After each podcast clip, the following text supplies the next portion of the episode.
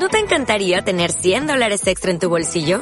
Haz que un experto bilingüe de TurboTax declare tus impuestos para el 31 de marzo y obtén 100 dólares de vuelta al instante. Porque no importa cuáles hayan sido tus logros del año pasado, TurboTax hace que cuenten. Obtén 100 dólares de vuelta y tus impuestos con 100% de precisión. Solo con Intuit TurboTax. Debes declarar para el 31 de marzo. Crédito solo aplicable al costo de la presentación federal con TurboTax Full Service. Oferta sujeta a cambios o cancelación en cualquier momento.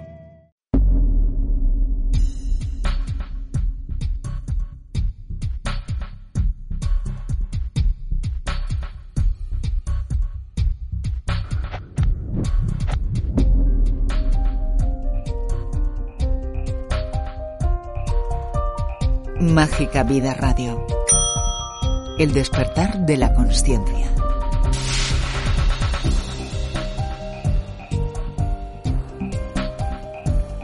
Saludos cordiales, queridísimas partículas divinas. Damos la bienvenida a nuestros oyentes de Radio 21 Sierra Oeste de Madrid en el 107.5, 107.8, 107.9. Os presentamos el programa 281 de Mágica Vida Radio. Hablaremos con Fernando Pulido, director del proyecto Mosaico para la Prevención de Incendios, a raíz del terrible incendio acaecido en agosto de 2015 en Sierra de Gata, norte de Cáceres.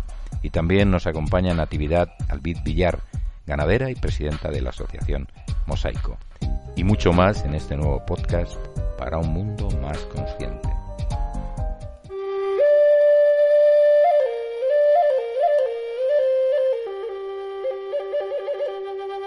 No me canso, y estoy seguro que tampoco vosotros y vosotras, de agradecer una vez más y siempre el enorme trabajo, valentía y esfuerzo de bomberos, bomberos forestales, agentes forestales. Ahora, cuando me cruzo con ellos en carretera, muestro mi dedo pulgar fuera de la ventanilla del coche en señal de victoria, pero sobre todo de profundo agradecimiento. Un simple gesto, aunque nunca suficiente, entiendo humildemente. Nino Martínez y Mágica Vida.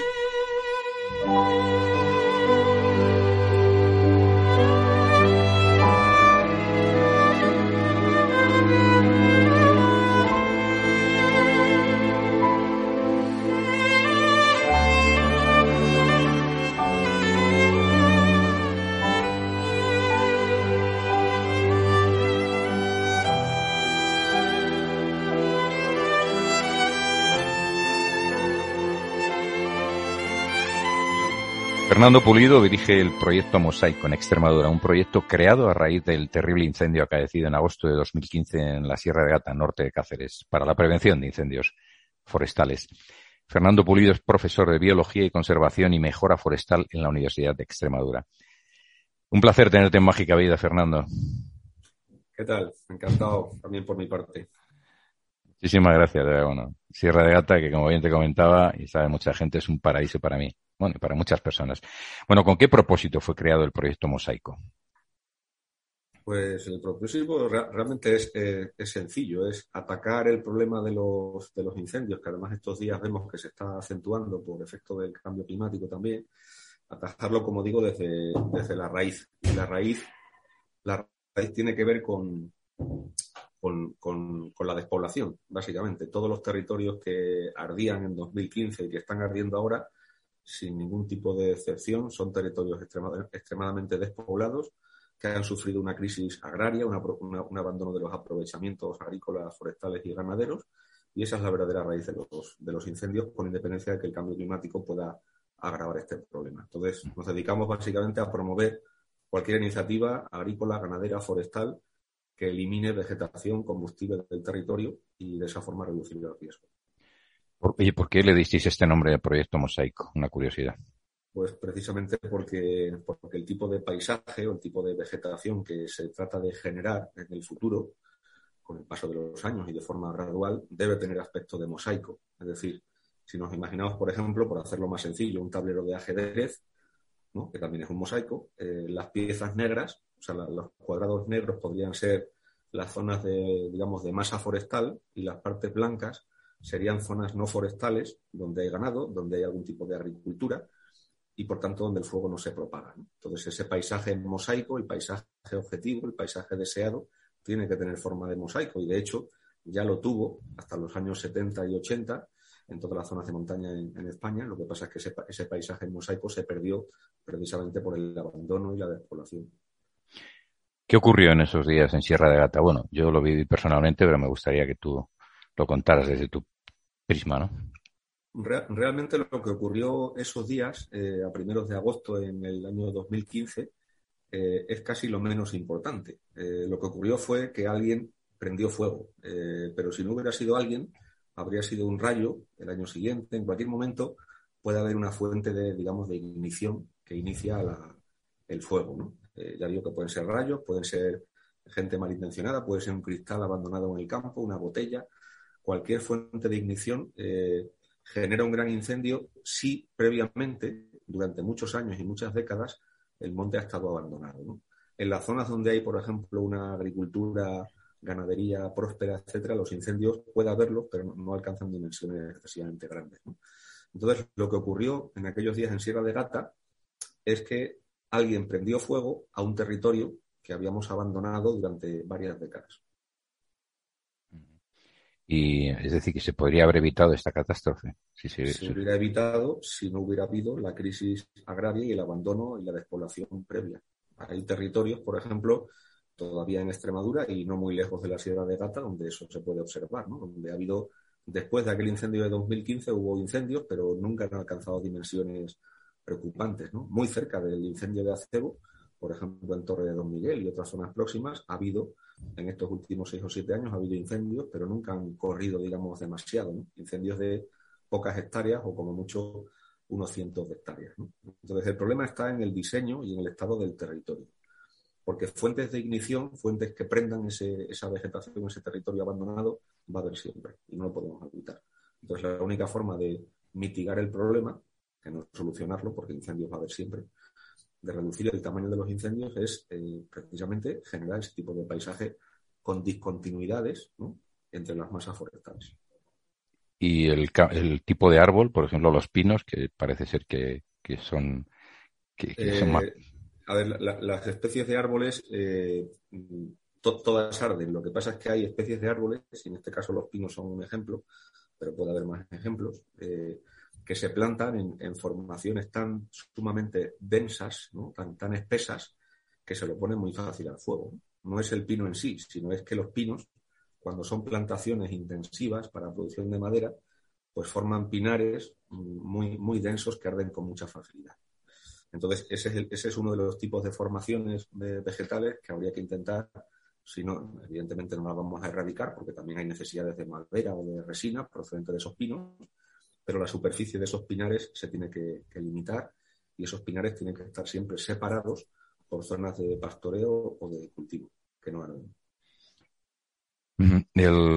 desde algunos sectores, estás hablando de las causas que pueden producir los incendios, desde algunos sectores achacan a, las organizaciones ecologistas, ¿no? al ecologismo, ¿no? dicen que son los responsables en mayor o menor medida de los incendios. ¿Tú qué opinas? Bueno, eh, si nos referimos a los comentarios que salen todos estos días en las redes sociales, siempre son muy, muy maniqueos, ¿no? E intentan siempre buscar culpables y ver siempre las cosas con blancos y negros, ¿no? Entonces, si se trata, digamos, de culpar a un colectivo, evidentemente estoy en pleno desacuerdo.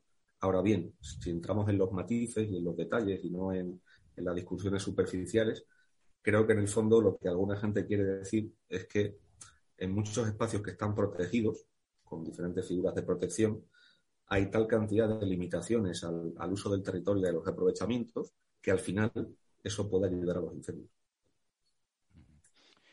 No me gusta la puntualización que haces, no estoy de acuerdo contigo, además hay, también. Hay, un, ejemplo muy, muy, muy claro que yo lo contaba en, un foro hace, hace pocos días. Eh, en Monfragüe, que es un parque nacional, eh, no hay ningún plan de prevención, digamos, serio. ¿no? Eh, no hay ningún plan, digamos, de generación de cortafuegos o de otro tipo de infraestructuras que puedan prevenir un incendio. Entonces, en estos días hemos visto cuáles son las consecuencias. Si lo que hacemos es no hacer cortafuegos en Monfragüe porque eso genera un impacto visual o genera algún tipo de impacto sobre la fauna, y como consecuencia de no hacer cortafuegos tenemos un fuego eh, que puede ser terrible y que puede destruir mucho más que los propios cortafuegos, pues entonces estamos, estamos haciendo una mala política de conservación. Es una conservación ficticia. porque antes o después vamos a tener un incendio que va a arrasar todo. Y en ese caso me gustaría a mí ver estas voces ¿no? ultraproteccionistas, que es lo que dicen en estos casos. Entonces, claro que tenemos que conservar los espacios protegidos, pero también hay que permitir en ellos aquella actividad que nos va a reducir el riesgo de incendio. A los, a los pocos días de, producirse el incendio, allí había una empresa que no sé si por concurso o sin concurso estaba, estaba, estaba encargándose de la recogida de todo lo que había en el suelo. Cuando se produce un incendio, ¿crees que es, crees que es más beneficioso recogerlo o dejarlo en el propio lugar? Pues todo depende de, y de hecho creo que lo más importante que, eso que comentas es qué es lo que se quiere hacer después. Ahora, por ejemplo, en, las urbes tenemos un incendio que ya ha pasado, afortunadamente, está controlado, y el alcalde y, los colectivos de la zona se plantean qué quieren que sea ese territorio dentro de 5 o de 10 años. Lo habitual eh, es siempre decir que hay que restaurar el, que, hay que intentar que aquello se ponga verde lo antes posible, cuando en el fondo, si se pone verde lo antes posible, lo que podemos hacer es estar generando el siguiente incendio. Entonces, lo importante es tener claro qué se quiere hacer con una zona incendiada. Y en mi opinión, lo que hay que hacer es generar un paisaje, eh, lógicamente, gestionado de forma sostenible, pero que sea mucho más resistente a los incendios que el que había cuando se quemó. Y para eso, hoy en día, pues estamos desarrollando en los centros de investigación pues diferentes técnicas que, permiten hacerlo. Fernando, ¿qué se debe hacer después de un gran incendio? Bueno, eh, por parte de las autoridades eh, hay, que, hay que acometer una serie de actuaciones, digamos, de, emergencia para, remediar en lo posible los daños en infraestructuras, comunicaciones, etcétera. Pero lo más importante es que la sociedad afectada por los incendios se organice y se movilice, porque si no, eh, se quedarán una serie de años después esperando a que ocurra de nuevo la catástrofe. Entonces, eh, el, post-incendio, los primeros meses después de la catástrofe, son esenciales para aprovechar un poco todas esas energías y dejar un poco al lado los cabreos, pensar más en positivo y asumir también la responsabilidad que tienen las sociedades locales que han estado mirando para otro lado hasta que se produce el incendio. Entonces, hay que organizarse, hay que demandarle a los sectores políticos eh, que adopten soluciones, pero también parte de la solución está precisamente en el trabajo de la, población local. En cuanto al incendio, ¿no crees que, es, que sería conveniente la, colaboración de los propios vecinos? ¿no? Porque en aquella ocasión, en, el 2015, no se les permitía actuar de ninguna forma. Es que son quienes conocen él. Es un asunto delicado que también ocurre en todos los incendios. ¿no? Hay muchos vecinos que quieren actuar y que quieren defender sus casas y sus posesiones durante el incendio, pero en ese caso la normativa es bastante rígida y, se reserva solo a los medios profesionales esta, labor. ¿no? Eh, evidentemente, cualquiera de las dos opciones plantea problemas. ¿no? Si dejamos que lo hagan los vecinos, pues estamos, en cierto modo, mm, conduciendo a algunos vecinos a que puedan sufrir accidentes graves. Y si dejamos que solo lo hagan los bomberos, pues nos arriesgamos a que haya bomberos que no conocen suficientemente bien el terreno. Lo ideal sería un, protocolo de, cooperación entre ambos colectivos. Sí, a eso me refería, ¿no? Yo creo, creo, no sé si es así, en Estados Unidos, por ejemplo, y me comentaban en aquel momento, en aquella, en aquellos días, que se, se pedía la colaboración de los vecinos, nueve vecinos por cada bombero o algo así. no, recuerdo bien. ¿Tú sabes algo de esto? el, el, contexto allí es, es, es, muy diferente, ¿no? Porque los incendios son tremendamente más grandes y los vecinos viven en viviendas dispersas y no, no en poblaciones como ocurre, por ejemplo, en Sierra de Gata, entonces no, es directamente trasladable. Pero bueno, después, de después del incendio de Sierra de, Gata, en algunos de los pueblos donde había gente más proactiva, pues se crearon colectivos, digamos, de voluntarios para, para eventuales incendios que tienen la formación necesaria para poder ayudar. Y ese es el camino. Bien, bien. Oye, ¿son previsibles por lo que dices los incendios? Eh, son previsibles las zonas las, zonas, las zonas donde van a ocurrir los incendios. El, cuándo no lo sabemos, ¿no? Aunque sí que sabemos que por los estudios que hay disponibles, pues hay zonas que tienen lo que se llama una, una recurrencia, ¿no? una reiteración de los incendios aproximadamente de 8 o 10 años. En otros casos es mayor ese periodo, en otros casos es menor. Eso está más o menos estudiado, pero lo que sí que está claro es que mm, los grandes incendios solo se dan en zonas muy despobladas y muy abandonadas. Eh, donde prácticamente no hay aprovechamientos. Se suele apostar casi todo por la conservación de espacios protegidos y el turismo. Y esos paisajes, digamos, lúdicos, ¿no? recreativos, donde la gente solo va, digamos, a, a, mirar, pues, pues son la base de los incendios. Entonces hay que llegar a un equilibrio donde se puedan hacer las dos cosas. Bueno, vamos al proyecto Mosaico en sí. ¿Qué herramientas utilizáis? ¿Cómo trabajáis desde el proyecto Mosaico? Eh, la herramienta es bien sencilla y además rápidamente fue asumida, digamos, por la, por la población local.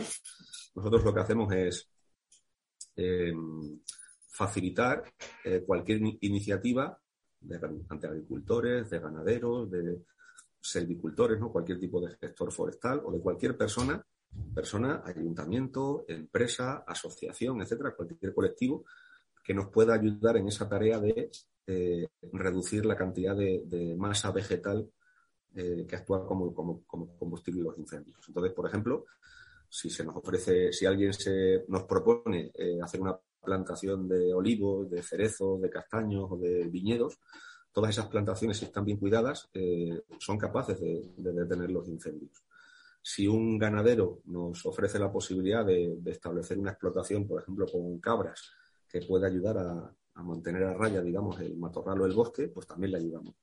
O si alguien en un bosque quiere obtener resina de los pinos y para obtener la resina previamente tiene que limpiar el pinar de matorral y de maleza, pues todas esas iniciativas nosotros las apoyamos y les damos pues, soporte técnico, administrativo, eh, empresarial, ¿no? cualquier tipo de soporte que ellos necesiten para, para, que esa iniciativa cristalice. Y al cabo de los años, pues precisamente hace poco además hemos hecho una actualización del proyecto, pues hemos atendido eh, cerca de 300 iniciativas ¿no? de emprendedores de, de la Sierra de Gata, pequeños y grandes, y, esa, esa, ese trabajo pues, nos ha permitido hasta la fecha pues, gestionar en torno a, bueno, entre 8 y 10 mil hectáreas de superficie, que es una, proporción importante del territorio, proporción que además va a crecer y eso pues, va disminuyendo el riesgo. Evidentemente nunca va a evitar que haya incendios, pero sí que eh, los incendios mm, en el futuro serán de un tamaño más pequeño y más controlables. Qué bueno, o sea, se puede considerar un éxito hasta ahora el proyecto Mosaico.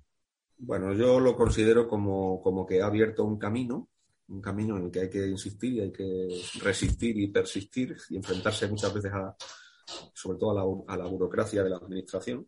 De eso me imagino que podemos hablar después, ¿no? de las limitaciones del proyecto. Y esa vía está abierta y no solo eh, está avanzando en la Sierra de Gata, sino en algunos otros territorios de, de la península ibérica también. Sí, eso te quería preguntar, que, que, lo interesante es trasladarlo a otras comarcas de España, ¿no? Háblanos si quieres de las limitaciones. Sí, bueno, nosotros hemos comprobado, por, por, resumirlo en, cifras, eh, antes te decía que, que, hemos atendido cerca de 300 iniciativas de, digamos, de emprendedores locales y observamos que el número de iniciativas que realmente llegan a ejecutarse y a cristalizar pues está en torno al 40 más o menos. Entonces eso significa que hay una limitación importante que tiene que ver sobre todo con, con la asfixia, digamos, burocrática y legislativa a la que están sometidos estos pequeños agricultores y ganaderos en zonas de montaña, que muchas veces se los trata como si fueran macrogranjas o como si fueran a hacer proyectos eh, destructivos que requieren un montón de, de, de controles legislativos, cuando realmente lo que están haciendo es ayudarnos en la lucha contra los incendios. Entonces, ahí hay muchas barreras burocráticas y legislativas que hay que eliminar si realmente queremos que este, este proyecto progrese. Hablando de Sierra de Gata, alguno de los pueblos, por ejemplo, Villas Buenas, es todo un ejemplo ¿no? del, desarrollo del proyecto Mosaico. Sí, efectivamente, Villas Buenas de Gata y algunos otros municipios como, como Hoyos o Acebo, Pino Franqueado las Urdes también, Valverde del Fresno, pero sí, quizá Villas Buenas yo diría, y también Descarga María, que no se me olvide, y Hernán Pérez. Hay media docena de municipios en los cuales eh, los equipos municipales y las circunstancias pues, son especialmente mm, acogedoras para, este tipo de, proyectos y ahí pues simplemente avanzamos más rápido. Y en Villabuenas en concreto, pues, pues hay un equipo municipal que nos lo ha puesto muy fácil y, y gracias a eso pues allí se han hecho muchas actuaciones.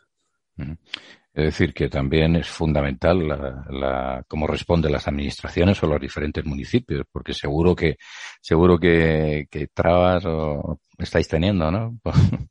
Sí, yo ahora mismo te podría te podría decir de los 24 municipios en los que estamos trabajando en el proyecto Mosaico, en la Sierra de Gata y, y también en las Urdes, pues te podría decir cuáles son los que son realmente eh, digamos, proclives ¿no? a esta iniciativa y cuáles eh, realmente prácticamente no escuchan, ¿no?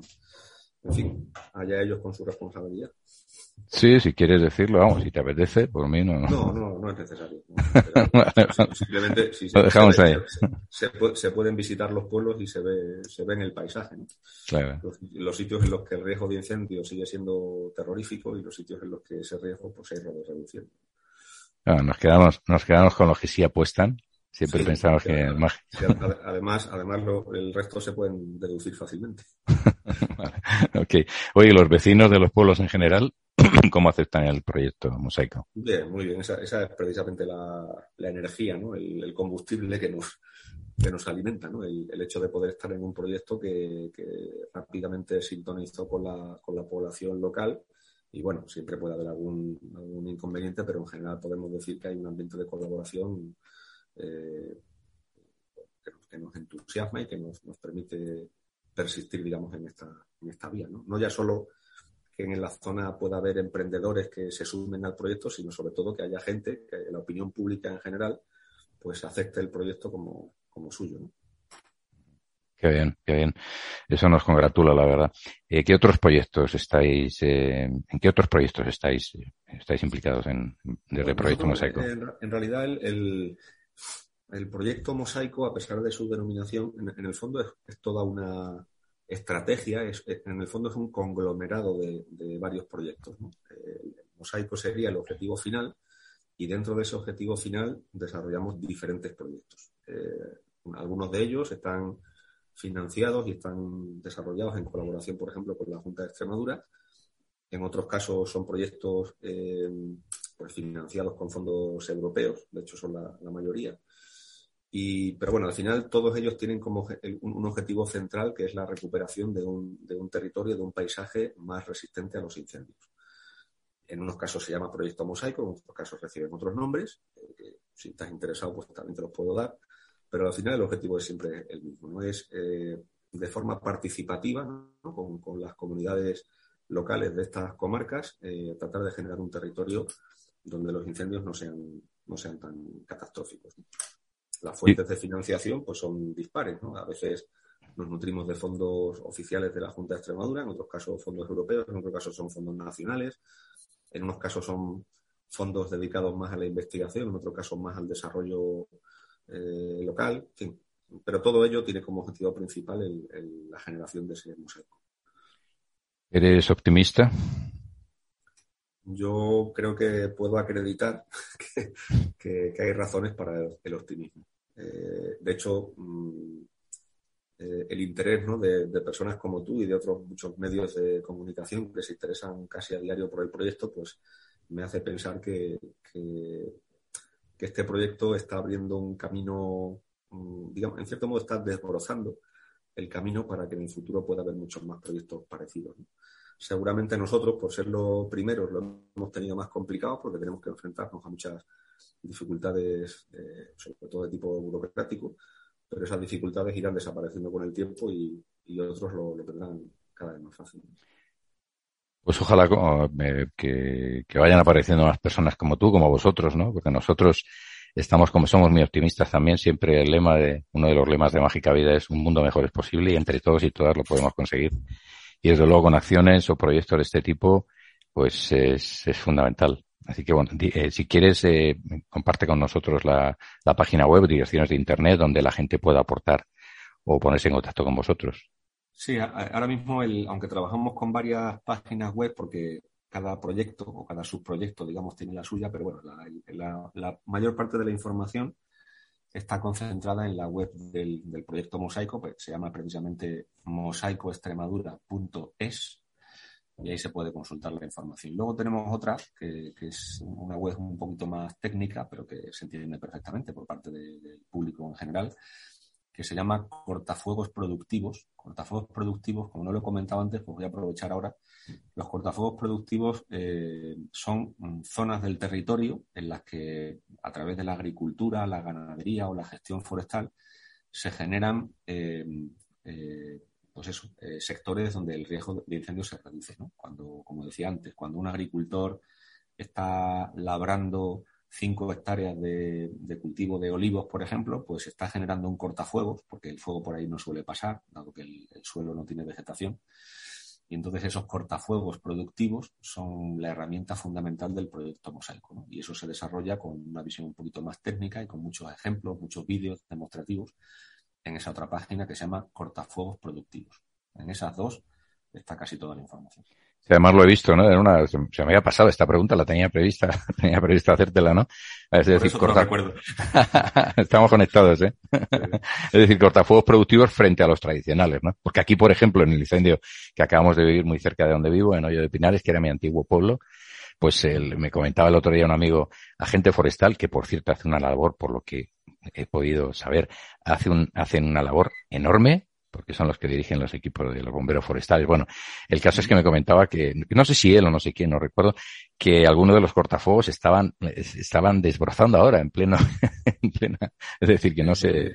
Los cortafuegos tradicionales están, digamos, eh, desprestigiados, por, así decirlo, porque son una, herramienta concebida hace décadas cuando los incendios eran mucho más pequeños. Entonces, eh, para incendios de las dimensiones que tienen los que vemos en estos días se necesitan intervenciones mucho más enérgicas en el territorio y, por supuesto, que, se atiendan y que se limpien antes de que llegue la época de incendios. Si no, pues mal vamos. Mm, qué bien. No sé si quieres añadir algo más, Fernando. Bueno, simplemente agradecer la invitación que nos haces a tu, a tu programa y a ver si entre todos y, especialmente los medios de comunicación juegan un papel muy importante aquí. Somos capaces de concienciar no solo a la sociedad, sino también a los a los gestores políticos de que, de que este es el camino. Nosotros dentro del modesto espacio que ocupamos, pues sabéis que podéis contar ampliamente, ¿no? Ya no solo porque es una zona en la que yo, en la que yo, como te comentaba, es uno de mis paraísos preferidos, sino porque es necesario que esto se traslade a otros lugares para que, por lo menos evitamos, evitemos en lo posible este, los incendios. Así que de verdad que de corazón muchísimas gracias Fernando y gracias a todo el equipo de, Proyecto Mosaico. Aquí, aquí nos tenéis. Un placer, muchas gracias. A ti, hombre. Encantado. Hasta luego. Hasta pronto, ¿eh? Mágica Vida. Un programa dirigido y presentado por Nino Martínez. Desde Mágica Vida sabemos que sin ti no sería posible seguir ofreciendo información independiente y libre para un mundo más consciente. Por eso queremos pedir tu ayuda para nuestro proyecto tu proyecto. Puedes hacerte socio del programa con una aportación económica, mensual o anual, o de forma puntual. Además, una parte de esta ayuda irá dirigida a diferentes proyectos sociales, humanitarios y solidarios. Y tendrás interesantes descuentos y promociones en centros de terapias, supermercados y tiendas ecológicas y naturales, herbolarios, librerías y tiendas especializadas, restaurantes saludables, cines, teatros y mucho más. Toda la información en www.magicavidaradio.com. Un mundo mejor es posible. ¿Te animas?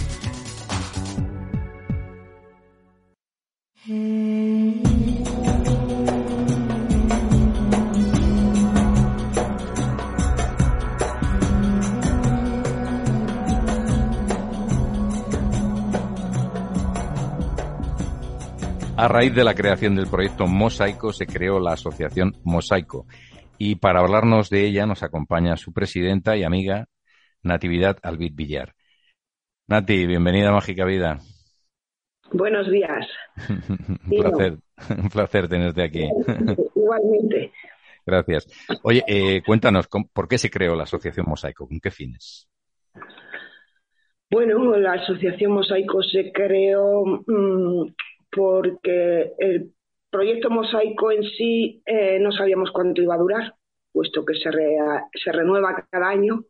Entonces, para no quedarnos otra vez solos, como quien dice, en el campo, pues decidimos hacer una asociación para estar mm, eh, pues juntos, la gente con sus iniciativas y proyectos y con los técnicos, que muchos de ellos siguen eh, de la asociación y no se van. Entonces, aunque no haya proyecto como está, como ocurre ahora, pues ellos están con nosotros para solucionar y ayudarnos en nuestros problemas.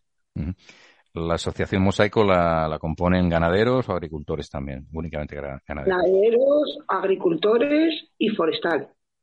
Ah. Es un conjunto de, todas las iniciativas y, todos los proyectos que tiene la gente del campo, ¿no? O sea, mm, eh, lo que intentamos hacer es, son cortafuegos productivos, ¿vale? Entonces es como una red en la que intentamos ayudarnos los unos a los otros, hacer cosas juntas y luchar por eh, la prevención de incendios, que es la base principal de, la asociación. Sí, eh, Dime, dime, perdona. Parte de prevención de incendios, despoblación rural, ¿vale? Sí, nos lo comentaba Fernando, y hablando de precisamente de los cortafuegos productivos, cuéntanos cómo lo hacéis, aunque Fernando ya nos ha adelantado un poco, pero cuéntanos cómo hacéis los cortafuegos productivos. Bueno, pues em, los hay de plan ganadero, que pueden ser ovejas y cabras, ¿no? Que, que trabajen en el campo, en los cortafuegos, y, durante todo el año y eh, que se llama ganadería extensiva, ¿no? que es la ganadería que está todo el día fuera en el campo, ¿vale? Entonces es la que trabaja los cortafuegos y algunas otras zonas particulares que a veces también los particulares nos mandan entrar en sus fincas para mantenerlos limpios y sin mucha maleza y, y bueno, y a raya.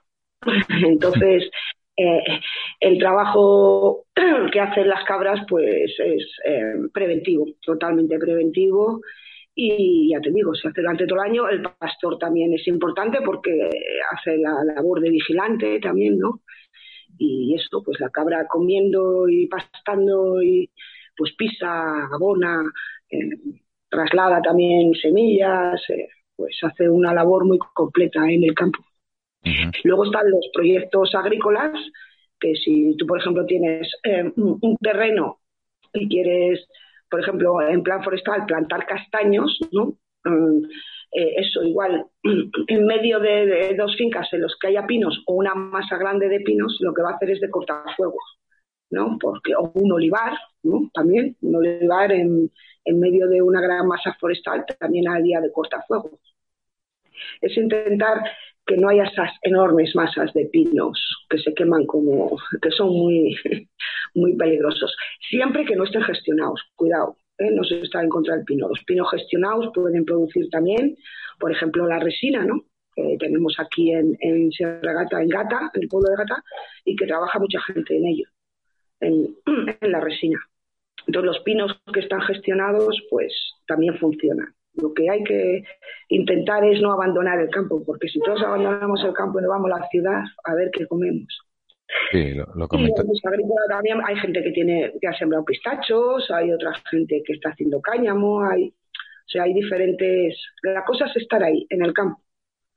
Eh, evitar que, que, el campo esté sucio y que, y que no haya nada, que es lo que pasa cuando los grandes incendios eh, generalmente son zonas que están abandonadas por completo abandonadas por completo. Sí, nos lo decía, nos lo comentaba Fernando, ¿no? Y hablando de la ganadería, es decir, no solamente son cabras, ¿no? De ganado, ganado vino y bovino también, de vacas, ovejas, ¿no? por ejemplo, las vacas en las dehesas, tú, o los cochinos en los olivares, o, o sea, un caballo, todos los animales no comen del campo. O sea que la cabra es más, eh, es menos exquisita quizá que, que una oveja. sí, más de todo, más variable que, una oveja, pero que bueno, que son tan bomberas unas como otras. Todos los animales en el campo son bomberos. Una buena, una buena labor. Y dentro de lo que decías, es decir, los propietarios de fincas en general eh, aceptan, eh, son partidarios de que pasen los animales a sus fincas o los hay que no, que no están de acuerdo con esta, con esta forma. Bueno, hay de todo, hay de todo, hay de todo, hay que decir que hay de todo, pero desde el incendio hay gente que se ha concienciado muchísimo, no solo en que, en que pastoreen los animales, sino en la limpieza de sus fincas. También se les ha obligado a muchos, sobre todo a los que están dentro de, de lo que es lo urbano, los que tengan fincas en lo urbano, a limpiarlas porque puede producir un incendio al lado de las casas, ¿no? Entonces a esa gente ya se le obliga a través del de, ayuntamiento que limpie la finca o se la limpia de oficio el ayuntamiento bajo multa, ¿no? Pero bueno, los que están más así en el extrarradio muchas veces nos llaman, oye Nati, ¿puedes pasar por mi finca? Oye Nati, ¿puedes venir a mi huerto? Nosotros, como los que tengan ovejas, ¿no? Qué bueno. O cualquier otro animal, a veces con caballo también, depende de cómo sea la finca y pero sí, sí, sí se han concienciado mucho. Luego hay otros, pues que desgraciadamente siguen utilizando el veneno y ahí pues ya no podemos entrar. Claro, mm. ¿vale? ¿Y tenéis oposición a, a la asociación Mosaico? ¿Hay oposición a la asociación Mosaico? a, lo que es la asociación. Sí, por parte de vecinos. Pues, quiero decir, hay gente que se opone a que se cree que... No, todo lo contrario. Cada vez que sacamos un proyecto o hacemos, por ejemplo, la fiesta del cabrito, vamos, van de cabeza. Si hacemos un calendario, nos lo compran. Si ahora estamos con la fase del obrador, que debemos hacer un obrador para transformar esos productos que están muchas veces en los suelos, ¿no? Eh, o los que están, los que no quiere la gente y están con nosotros, vamos. O sea, no, no, la, es muy afectada la, asociación Mosaico, la verdad.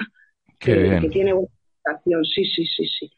Y los socios dan a todo, ¿eh? Además, dentro de la asociación hay diferentes asociaciones y todos, vamos, estamos conectados y, cada uno hace su labor y luego si nos tenemos que juntar, pues, pues nos juntamos todos. O sea, tenemos la Asociación del Valle del Árrago que son montes protectores de mucha gente particular allí en Descarga María y que se han hecho un proyecto con el carbono y con ganado y que, van a limpiar todo aquello y que va a evitar, ¿ves? Prevención de incendios, va a evitar que haya que haya incendios porque son particulares, se han unido y están trabajando en, en ello, ¿sabes? Que eso es un trabajo de agradecer, porque no es lo mismo las, las monte de utilidad pública que el monte de que el monte ya privado, ¿no? Y allí es casi todo privado. Y luego están pues los de los, voluntarios de ARBA que también están siempre con nosotros y Entrevistamos. Ha estado en Mágica Vida, no recuerdo el nombre, ¿no? Estuve uno de los responsables de ARBA, estuvo en Mágica Vida. Pero bueno, nos alegra mucho escuchar esto que estás contando, ¿no? de que es muy bien aceptada y que además que colaboráis todo. Por cierto, ¿y cómo, cómo se mantiene la asociación Mosaico? ¿Con aportación de los socios, aportación de los...? Pues sí, tenemos, pagamos 15 eurillos al año y de ahí pues vamos... Luego, ya te digo, hay que hacer algunas cosas pues para, para poder mantenerla. Pues si vamos a un mercado a vender nuestros productos, pues de ahí un, un tantito por ciento se va a la asociación. Luego, si hacemos calendario, pues lo que se recauda pues va a la asociación, más que nada para gastos generales, porque porque no hay otra cosa. Tampoco gastamos mucho. Yo personalmente que soy la presidenta, si voy a algún sitio no suelo cobrar nada. Entonces, si es una cosa que a la que hay que gastar, pues se gasta, ¿no? Pero evitamos. Si lo podéis evitar, lo evitáis. Y luego ahora han salido unos unos grupos con nuestros técnicos que hacen grupos operativos, pues un grupo operativo forestal, otro agrícola o un grupo para ayudarnos a, pues por ejemplo, ahora ha salido uno para hacer unas depuradoras, pues esa gente consigue esas subvenciones y una parte de esa subvención pequeñita pues también va a la asociación. Qué bien, de verdad. Todavía, Nati, todavía en la retina, bueno, en la mente, ¿no? En el, en el recuerdo de la mente está el incendio, ¿verdad? a pesar de los años? Bueno, pues siempre que vemos que hay un incendio, ¿cómo no te va a venir eso? Y más en estas fechas, porque estamos a punto de cumplir seis años el día 5 de agosto. Sí, es verdad. Creo que, que a algunos puede que se les haya olvidado, pero a los que estamos en el campo es, no difícil. se nos va a olvidar en la vida. Es difícil, Que, es difícil que se olvide. Yo, a pesar de no estar allí, te, puedo mm. asegurar, te lo he comentado fuera de micrófono que todavía lo tengo ahí guardadito, pero bueno, siempre pensando en, en un futuro mejor, en un presente con, con proyectos como el que estáis desarrollando, ¿no? Así que, bueno, es un... Dime, dime. Que hay que decir que sería bueno que la administración acompañase mucho más. Se han solucionado muchas, poquitas cosas. Bueno, yo pienso que hay un retraso tan enorme en esto de la gestión del campo que, que, que ponerse al día va a ser, eh, va a costar, ¿no? Pero aún y todo hay algunos que no le ponen ganas, no quieren. O sea, no están en contra de la asociación, están en contra de la gente del campo.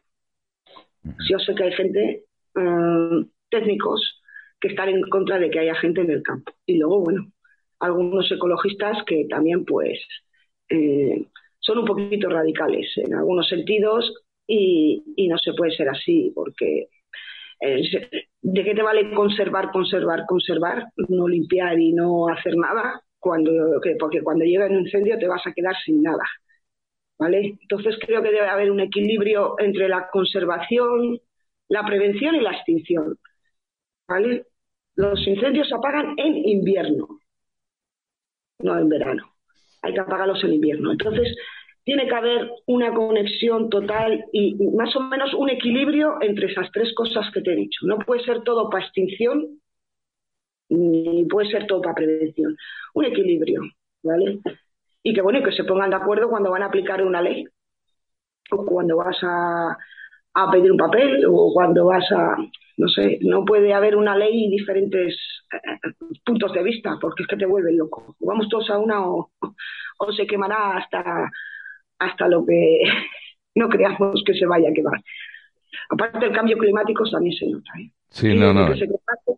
desde que se quemaron los árboles se nota muchísimo. Aparte que no tienes sombra cuando vas a pastorear, se nota la, la temperatura de la tierra y en el pueblo como dos o tres grados más se nota, se nota. Pero bueno, como tú estás bien estás diciendo entre todos y todas, lo seguro que son más, muchas más las voces del sí, del apostar porque esto puede cambiar, a las del no, ¿no? En, todos los ámbitos, ¿no? De la misma forma, yo creo que dentro del ecologismo, pues hay unos pocos, tú decías, como bien decías, hay unos pocos, son muy radicales, pero la mayoría, lógicamente, apuestan por mantener la naturaleza como se debe mantener, yo creo, ¿no? Sí, sí, pero bueno, que hay que escuchar más a la gente que, el campo, ¿no? A la que realmente está en el terreno. Yo no digo que no sepa, no, no, no, pero no puedes decir que no a una cosa que tiene su lógica. Un proyecto igual de ocho meses que lo han hecho unos técnicos de la universidad que pueden saber tanto como ellos, ¿no? Y que te están diciendo, pues mira, esto, este proyecto, y, y que así por las buenas, pues te digan que no. O sea, es que te desaniman, te descorazonan y claro, porque eh, esos proyectos generalmente están hechos desde la parte del campo hacia, ¿no? Hacia arriba, pues mira, os mostramos esto o perder oportunidades de, gente que quiera venir a hacer algo y porque la ley dice esto y la ley dice lo otro. Es que hay una ley de montes que no tiene sentido. Por lo menos para los territorios así pequeños, no tiene sentido. No tiene sentido. Entonces yo creo que hay que corregir muchas cosas. Porque ahora estamos en la época de incendios y todo el mundo uy, se lleva las manos a la cabeza. Uy, un incendio, 20.000 hectáreas, 100.000 hectáreas. Pero el resto del año nos acordamos que estamos aquí. ¿Vale? los que estamos aquí. No, o sea, esa concienciación tiene que ser durante todo el año y concienciar a la gente desde bien pequeños y desde bien jóvenes que educación que nos da de comer y hay que cuidarlo y hay que respetarlo y, y hay que cuidar. Mira, yo estuve en un, estuvimos en una, ¿cómo se dice? En una, ay, ahora no sale en un congreso en, Girona hace dos años, estuve con Fernando Pulido y el otro profesor, Gerardo, y había pues de diferentes lugares de España, ¿no? Gente, eh, todo con ganadería extensiva y proyectos así en el campo. Y me sorprendió mucho cuando habló un compañero de Madrid y me dijo que ellos iban detrás de los ganaderos para ver qué necesitaban. O sea, detrás. ¿Vale? Hombre, con un compromiso de unos años, ¿no? Porque tampoco te van a hacer cosas si no vas a estar en el campo. Y cuando me dijo que iban detrás, decía yo, ¿cómo? sí, sí, nosotros vamos, les preguntamos qué es lo que necesitan, por dónde hay que limpiar, por dónde. O sea, eso es realmente eh, prevenir incendios. No te digo solo a los ganaderos, sino cualquier agricultor, ¿vale? No voy a ponerle una que está limpiando su finca alrededor. O sea, ¿Cómo va a venir la gente al campo? Yo que tengo un hijo, que tú sabes, Felipe, que tiene 19 años y está, ha hecho ya la incorporación, bueno, el año que viene entrará, ¿no? Y le digo, hijo mío, con todo lo que estás viendo, ¿cómo eres capaz de querer entrar todavía aquí en el campo? Y me dice, sí, mamá, pues yo estoy empeñado. Y digo, pero si ya estás viendo, ¿no? Porque está con nosotros, ya estás viendo todo lo que hay. Me dice, me da igual. O sea, como eso sabrá tres, como mi niño, tres. Bueno, si me, lo, si me lo permites, eh, aunque sean tres, quizá mañana, pues, yo, yo soy muy optimista, lo sabes, me conoces un poco. Mm. Mañana serán seis, diez, y joder, es admirable, ¿no? Que chavales con 19 años, la verdad que sean jóvenes en definitiva, que tengan, que tengan ese espíritu de querer mantener el, porque si no hay campo, si no hay naturaleza, lo sabemos todos, pues... Eh, el relevo generacional está ahí, es que es lo que te he dicho antes, si todos los jóvenes se nos van a otros sitios, a otros lugares, ¿quién se queda? Porque la mayoría de los que estamos, bueno, hay algunas incorporaciones, ¿eh? yo he visto que, que en esto de la incorporación hay mujeres, hay gente joven, el año pasado me parece que hubo, aquí en Extremadura hubo como 40 incorporaciones, con lo cual es importante, ya sabes que Extremadura es muy grande y necesita más que eso, ¿no? Pero que el campo no se abandone, o sea, que tiene que ir hacia los jóvenes, tiene que darse cuenta de que también hay cosas modernas en el campo. Se creen que esto es estar ahí todo el día em, con, la, con la sacha o con el arao, ¿no? Bueno, ya hay GPS, ya hay drones, ya hay, o sea, o sea, que, hay muchos cambios, ¿no? Que podemos, perdona, que podemos aprovecharnos de ello. Me viene a la cabeza una viñeta, de la cual hice mención hace poco en otro programa, ¿no? En la que se ve el abuelo con el nieto y el abuelo plantando un arbolito, ¿no? Y le dice el nieto, abuelo, ¿para qué plantas esto si no lo vas a ver? Y el abuelo se gira y le dices, ya, pero tú sí.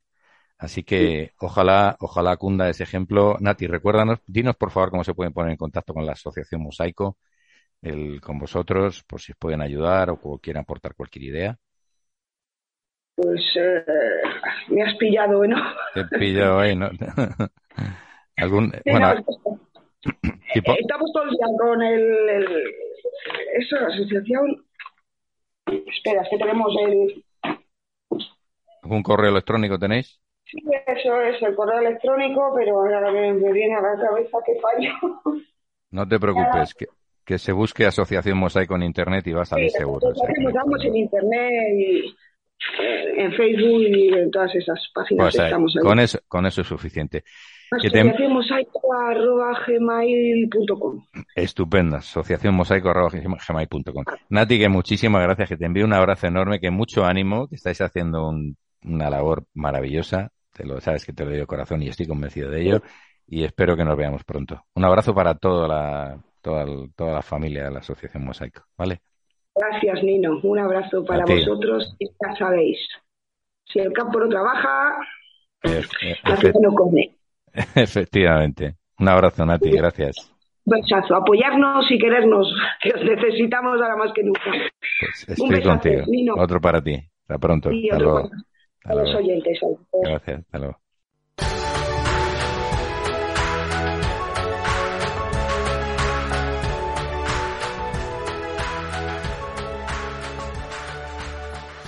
Hola Nino y queridos amigos de Mágica Vida desde el Rinconcito de Naturasí.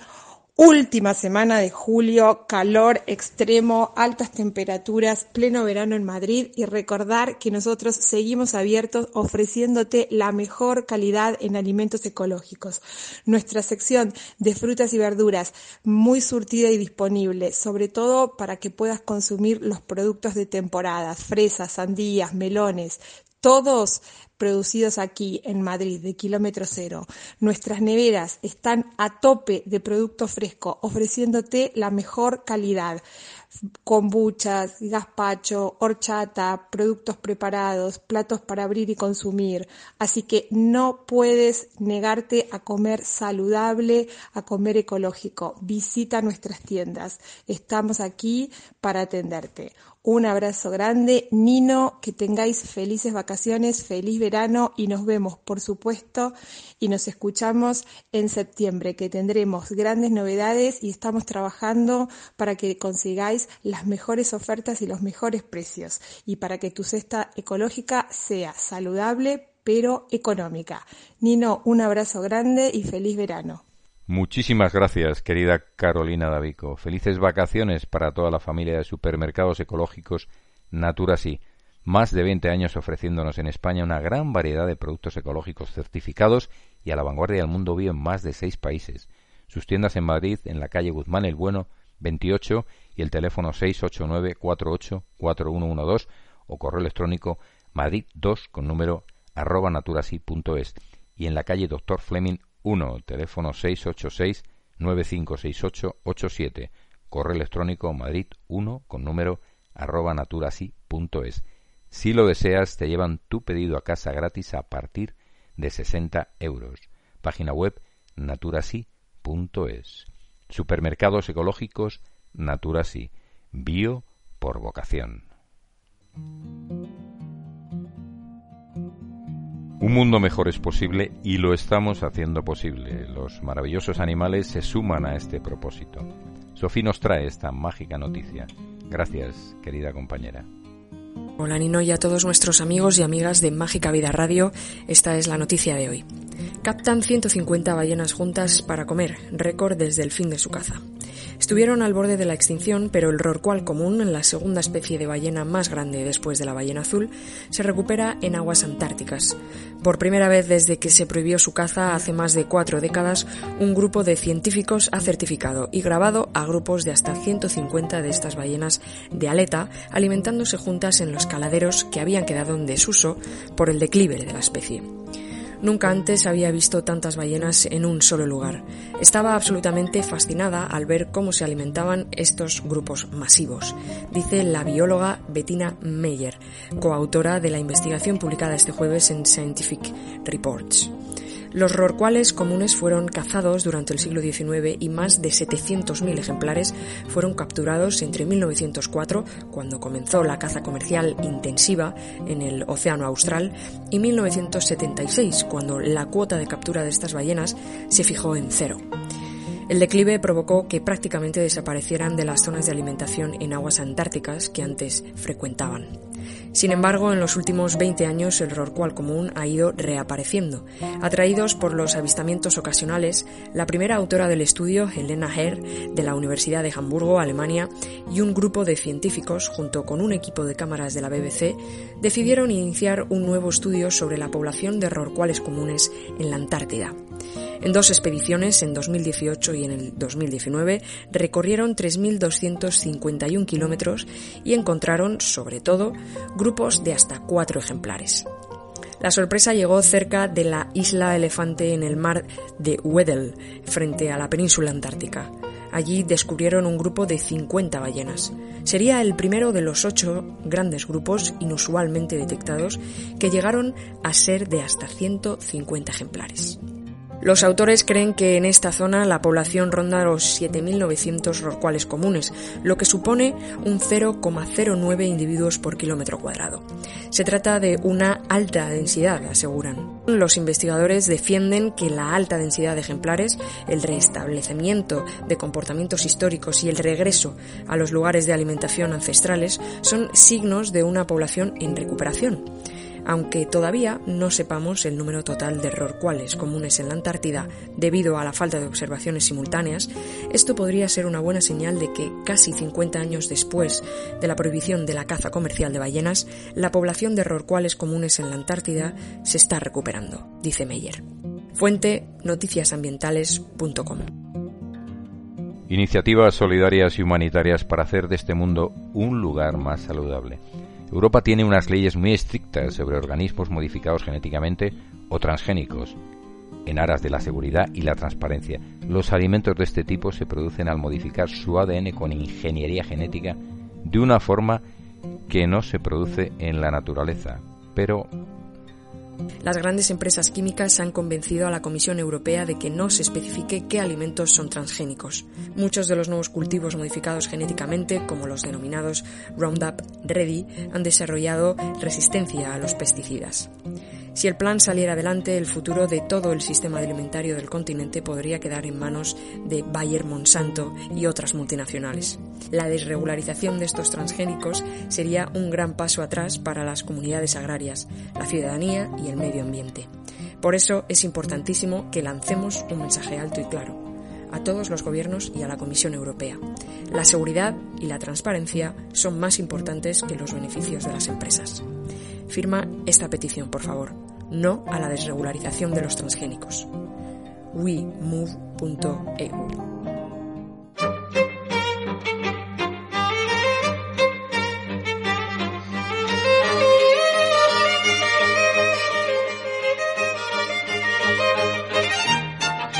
Remedios Naturales La Botica de Palmira, espacio patrocinado por Mora Hispana, distribuidor oficial de los equipos de bioresonancia Mora. Nuestro alquimista preferido y buen terapeuta, Paco Calvin, nos habla hoy de las virtudes de la hierbabuena y cómo preparar una infusión refrescante y saludable. Gracias, querido amigo. Siempre nuestra palmi presente. Te escuchamos.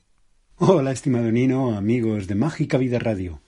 Llegado ya el verano, no podía pasar por alto el presentaros una planta que nos habla del frescor y del agua con su refrescante aroma, y que por lo mismo se da especialmente bien en zonas cercanas a esta.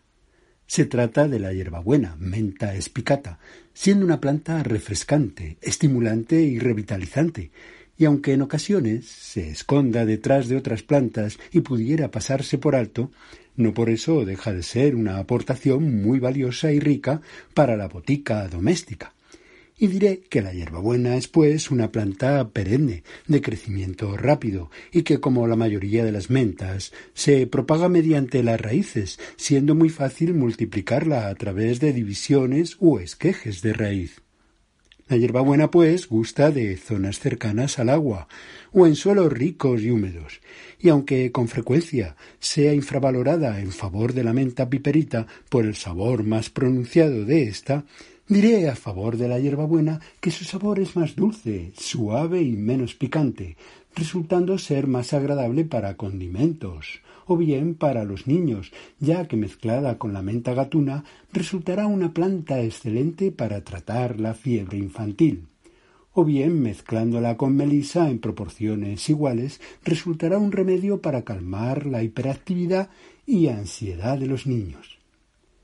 Pero añadiré que la hierbabuena es un remedio digestivo suave, resultando ser aperitivo, tomándola antes de las comidas, o bien después de éstas, ayudando al estómago en su trabajo, combatiendo las aerofagias, hinchazón y pesadez. Entre sus componentes resaltaré el mentol, vitaminas del complejo B, vitamina C, potasio, flavonoides y taninos. La hierbabuena, por tanto, tiene propiedades estimulantes, pero también relajantes, actuando pues en la dirección que el organismo necesita, por lo que resultará perfecta para reforzar el sistema nervioso, calmando y dando energía al mismo tiempo, lo que la hace muy recomendable en niños, ancianos y personas convalecientes pero además añadiré que también tiene propiedades caloríficas y refrescantes, cuando el mentol se evapora, produciendo una sensación refrescante en la piel. Y ya en el aparato digestivo, cuando la planta penetra en el organismo, estimulará el flujo sanguíneo, provocando sensación de calor. Además que ayudará a sentar el estómago revuelto, pudiéndola combinar con el jengibre para este fin. Y ya con el verano encima, nada más refrescante y agradable en un caluroso día que una infusión bien fresca de hierbabuena, que nos hará sentir muy bien por su amplio abanico de vitaminas y minerales. Para su elaboración realizaremos una infusión bastante cargada con hojas de hierbabuena, a la que tras su realización añadiremos unos cuantos cubitos de hielo, o mejor, la dejaremos enfriar en el frigorífico. Y ya, por último, la podremos endulzar con stevia o miel y añadirle unas ramitas frescas de hierbabuena y unas rajas de limón. Esperando que disfrutéis de esta refrescante infusión y de sus múltiples propiedades, hasta un próximo día. Bioresonancia Mora. Info arroba mora guion medio bioresonancia.com. Teléfono 978 60 15 01. Mandala Ediciones nos ofrece libros, música y vídeos para la difusión de la medicina natural, la ecología y el crecimiento personal. Mandala Ediciones. mandalaediciones.com. Teléfono 91 755 38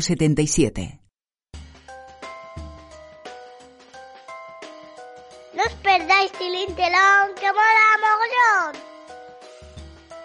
Teatro Café Tilín Telón para niños y niñas. Música, títeres, cuentacuentos, magia, todo ello acompañado si lo deseas de zumos, bebidas refrescantes, batidos deliciosos dulces, café y té para los más mayores y preparamos el cumpleaños de vuestros peques para que sea un día inolvidable. tilintelón.com. ¿Te apuntas a la diversión? Ir a Tilín Telón, que es un teatro de diversión. Nos despedimos con la voz de un gran cantautor y, por lo que tengo entendido, muy buena gente, Joan Manuel Serrat. Como él mismo dice, ojalá lo que nos traslada no tenga razón de ser en un futuro no muy lejano. Gracias a todos y a todas por hacer posible este nuevo programa de Mágica Vida Radio, queridas partículas del universo mágico. Que el amor por la tierra os acompañe siempre. Padre, el río ya no es el río. Antes de que llegue el verano, esconda usted todo lo que encuentre vivo.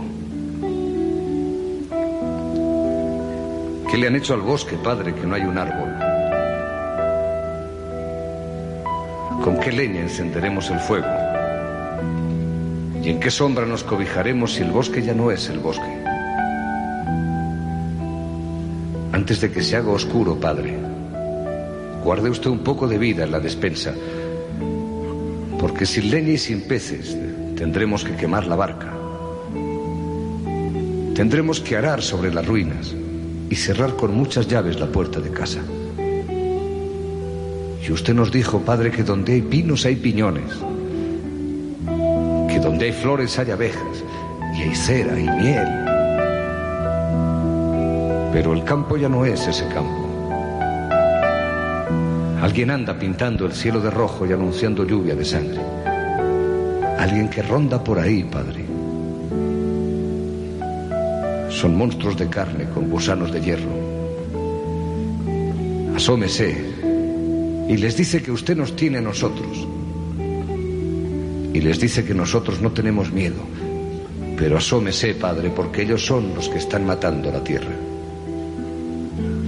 Padre, deje usted de llorar, que nos han declarado la guerra.